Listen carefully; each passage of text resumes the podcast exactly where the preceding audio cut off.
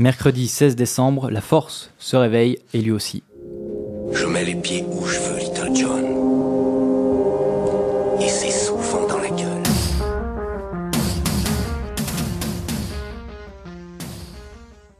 Euh, merci Adrien, hein Adrien, démocrate convaincu qui donne le droit de citer aux esclaves, pardon, au service civique du 100.0.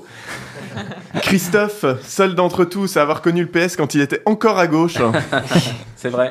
Florent qui a donné en tapant Hanouna au 8, qui a, Florent pardon qui a voté en tapant Hanouna au 8 200 200 dimanche dernier.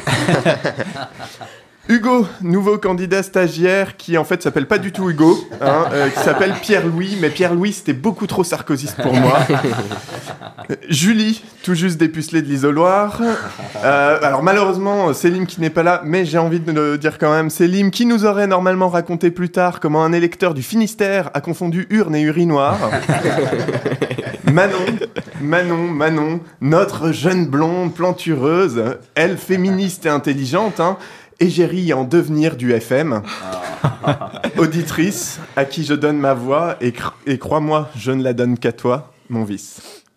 Entre les victoires sans joie et les défaites victorieuses, ça ne t'aura pas échappé, les oxymores étaient de légion dimanche soir à l'annonce des résultats des régionales. hein. Si on y ajoute en plus les salades métaphoriques de Nicolas Sarkozy la semaine passée, qui ferait mieux de reviser la, prince- la princesse de Clèves, autant te dire qu'on a élevé grave le niveau littéraire du débat politique. hein. On a même eu un lipogramme dans certaines régions. Alors tu sais, le lipogramme, c'est quand tu écris tout un texte sans jamais utiliser une ou plusieurs lettres. Eh bien, pendant les six prochaines années, l'histoire du Nord et de la région PACA se fera sans le P et le S. Au milieu de cette orgie oulipienne, je m'attendais presque à voir Pujadas nous résumer les résultats avec un pangramme, cette figure de style qui utilise toutes les lettres de l'alphabet dans une phrase aussi courte que possible, genre euh, joli feulement de l'urne où chaque bulletin est glissé ce week-end, rendit victorieux sans elle, LR et PS. Voilà, je vous laisse une minute le temps de comprendre. Bon, c'était sans doute un peu trop demandé, hein, et dès le lendemain, on était dans un registre de langue beaucoup plus médiocre, tandis qu'à tour d'antenne et de discussion, on se répétait la même chose. On a évité le pire. Oui, on a évité le pire. On aurait pu se retrouver avec des cumulards, tant dans les fonctions que dans les mandats, avec par exemple Alain Rousset, président de la région Aquitaine depuis 98 et député depuis 2007, ou Le Drian, ministre de la Défense et président de région. On a évité le pire. On aurait pu se retrouver avec des anti-mariages gays prêts à démarier les couples homo et à couper des subventions aux associations qui ont défilé en faveur de la loi Taubira, comme l'a promis Valérie Pécresse à ses électeurs de la Manif pour tous. On a évité le pire. On aurait pu voir des populistes notoires se faire élire à la tête de nos régions en jouant sur le climat anxiogène entretenu par l'état d'urgence et ayant fait campagne sur le tout sécuritaire, alors que la sécurité n'est pas une compétence de la région.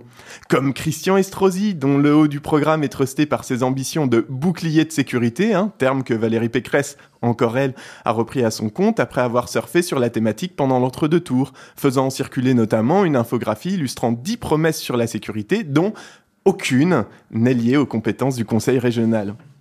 On a évité le pire. On aurait pu constater amèrement l'élection d'un président de région inculte dont les préjugés ridicules sur l'art et la culture le conduiraient à s'attaquer frontalement à des métiers artistiques, comme Laurent Vauquier, qui a pour ambition de fermer les formations fantaisistes des métiers du cirque et des marionnettistes, pour rediriger les aspirants saltimbanques vers de vrais jobs.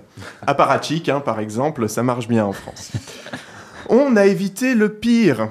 On aurait pu voir poindre à la tête des conseils régionaux des individus réactionnaires aux opinions parfois ambiguës sur l'égalité des sexes, comme Bruno Retailleau dans Les Pays de la Loire, qui a cru bon de s'opposer en septembre 2015 à la suppression du délai de réflexion de 7 jours pour l'IVG, et qui un an plus tôt signait une tribune sur son blog où il rappelait qu'il n'existe aucun droit universel des femmes à disposer de leur corps dans aucun texte, texte national ou international oubliant au passage, hein, soit que le principe même de notre modernité, c'est que l'individu devient son propre créateur et acquiert la pleine maîtrise des dispositions de son corps, aussi appelé le droit à l'autonomie personnelle, hein, et qui est reconnu par la Convention européenne des droits de l'homme, soit que la femme est aussi concernée par les droits de l'homme. Je ne sais pas. On a évité le pire. On aurait pu voir se manifester un front républicain fiévreux, grabataire subclaquant, s'opposant de toutes ses maigres forces au Front National en plébiscitant des candidats dont la droitisation du discours ne fait aucun doute, et en oubliant que le maigre pouvoir d'un électeur est de donner sa voix à qui la portera. Le Front National, fort d'une base électorale solide, se serait alors retrouvé dans la position la plus facile, hein, celle de l'opposition, à deux ans des présidentielles. Les électeurs frontistes, stigmatisés par les médias et la classe politique, se seraient alors confortés dans leur choix, se faisant d'un côté railler pour leur choix, mais de l'autre dragués de manière éhontée par des candidats à grands coups de récupération d'idées et d'éléments de langage. On a évité le pire, on aurait pu voir les quelques fils qui tiennent encore le système partisan de la Ve République se maintenir péniblement grâce à, une déroute, grâce à une déroute illusoire du FN, comme un acharnement thérapeutique insupportable, et constater impuissant perdurer encore une République à bout de souffle, faisant peu de cas de l'abstention et du désintérêt manifeste des électeurs dégoûtés, et ne changeant donc rien jusqu'à la prochaine échéance, hein, où chacun se démènera tant bien que mal dans l'espoir d'arriver juste derrière Marine Le Pen. Alors on se répète tous les jours, méthode couette fortune, qu'on a évité le pire. Enfin, on croit. Quand on a un minimum d'éducation, on n'emmerde pas le monde à 1h du matin pour des problèmes personnels. On a évité le pire et on a eu le mieux avec cette chronique, bravo. Ouais, euh, bravo, bravo.